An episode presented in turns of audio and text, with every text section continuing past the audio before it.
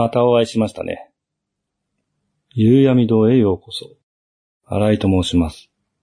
以前の仕様から大きく変わり、戻ってまいりました。夕闇堂第3期です。また100周できるかどうかはわかりませんが、気ままに後追い週間更新で行きたいと思います。今回からは、アジャラ港で行きます。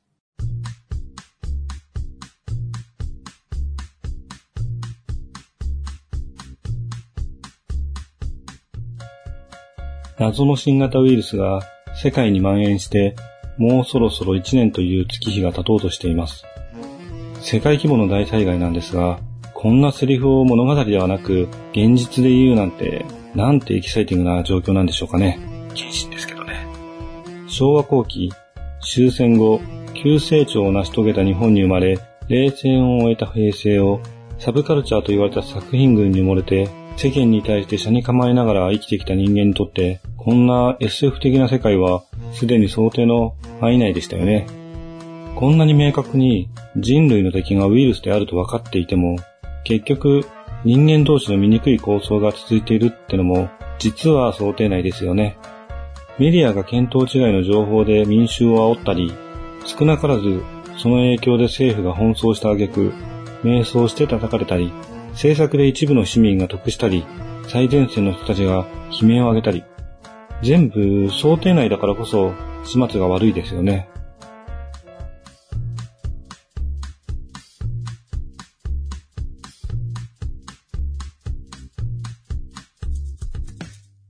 改めまして、新井と申します。分かっていても止められないのは、それを想定しているような人たちが権力を持っていないからですね。いや、持っていても、正しいことを言ったとしても、正しい選択をしていたとしても、それ以外の声や選択肢が多すぎて埋もれてしまっているのかもしれませんね。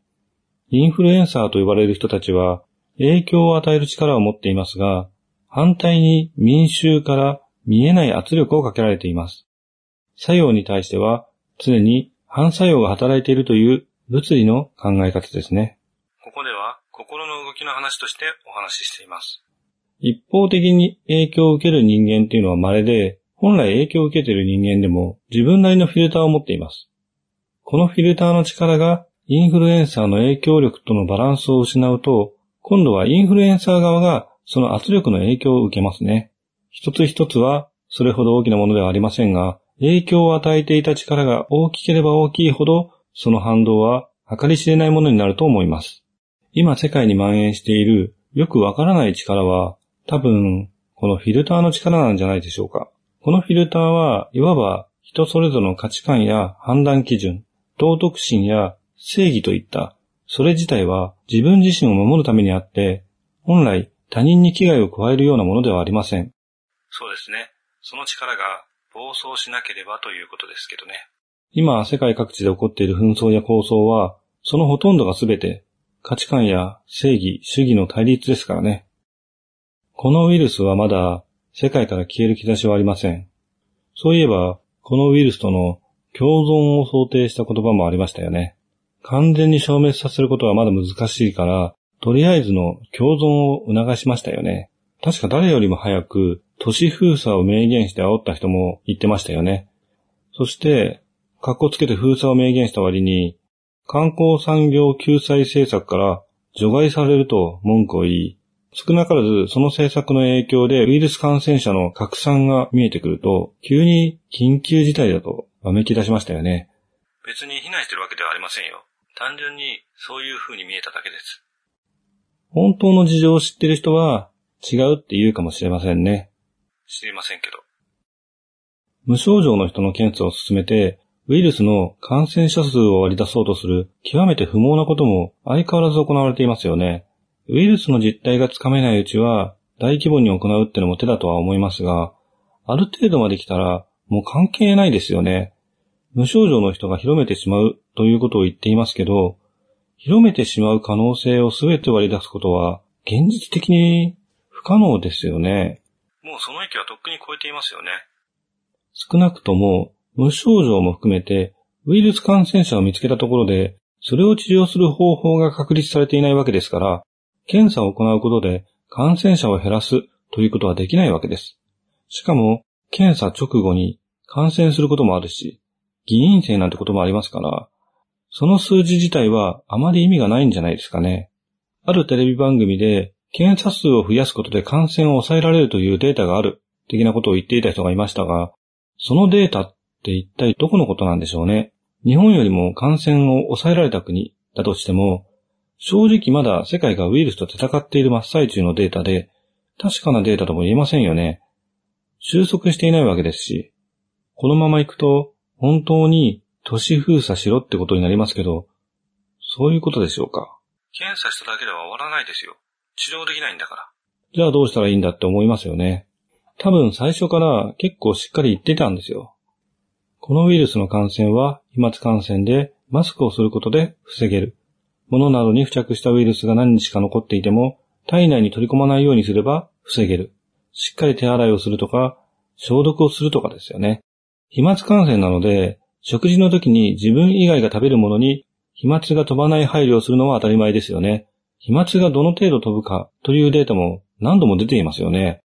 感染者数を割り出して危険を煽るんだったら対処方法をきちんと伝えるようにしてほしいですね。そこが重要だと思うんですけどね。無症状の人が感染を拡大させると言っても、無症状の人を拾って感染者数としてカウントする病気って他にあるんですかね？無症状ですよ。見つけちゃったら対処させざるを得ないですけど、結局対処しきれなくて、症状が出ている人どころか、別の病気の人まで影響を受けてますよね。マスクとかフェイスガードとか、ソーシャルディスタンスはわかるんですけど、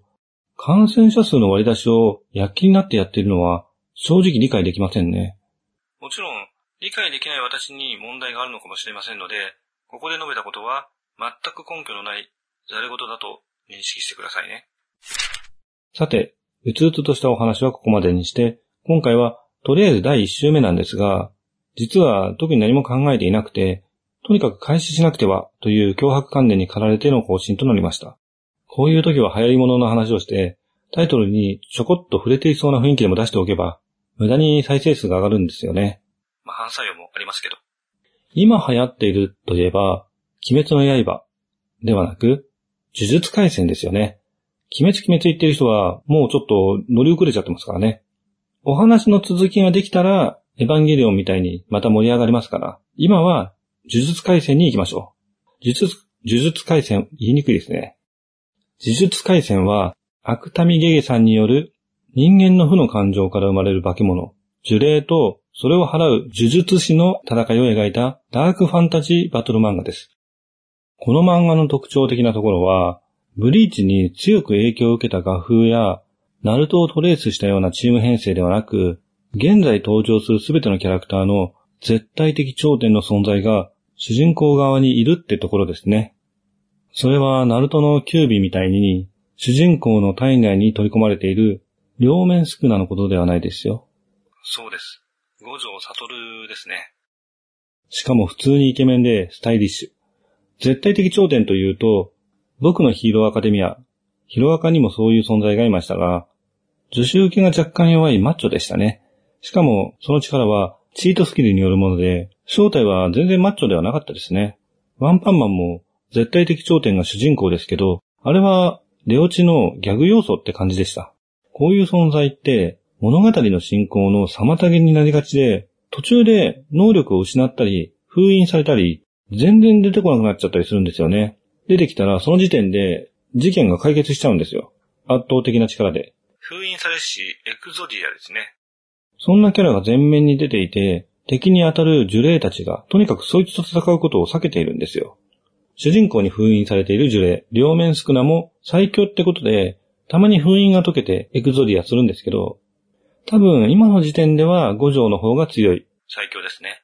両面少なの力はバラバラに封印されているので、それが揃わないとダメなんですよね。まさにエクゾディアですね。両面少なは主人公、虎取雄二の体内にいますけど、最終的に虎取から分離して最大の敵になるのか、虎取が完全制御してしまうのか、まだわかりませんね。呪霊と呪術師の戦いに終わりはなさそうですが、両面少なの始末が作品としての結末なのは確かですよね。そっから始まってますからね。そして、最近のトレンドなのか、連載はそこで終了する可能性は高いですよね。ゲトウとかも重要人物ですけど、この漫画の最終ボスがゲトウなのか、両面スクナなのか、今の時点ではわかりませんね。気になるのは、呪霊側にかつての呪術師がいるってことですね。こうなると仲間が取り込まれるっていうパターンもあるんですかね。伏黒あたりとか。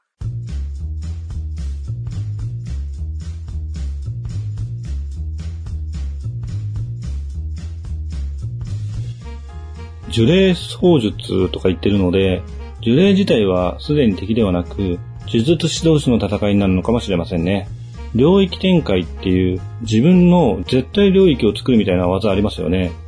昔悠々白書で出てきたテリトリーみたいですよね。あれってもともとはジョジョのスタンド能力のパロディなんですよね。作者本人が言ってたと思いますね。全然関係ないですけど、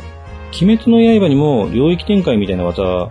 赤座っていうキャラクターが使ってなかったっけって思ったんですけど、こちらは術式展開なんですよね。術式展開もテリトリー的な技でしたけど、どちらかというと、ハンターハンターの円みたいな技でしたよね。えわかります富樫さんの漫画って結構影響を与えてますよね。パクリじゃなくてパロディとか、オマージュと言いながら自分の漫画に他の漫画のアイデアを採用しちゃうってところとかも含めてですけど。この番組は、夕闇動画お送りしました。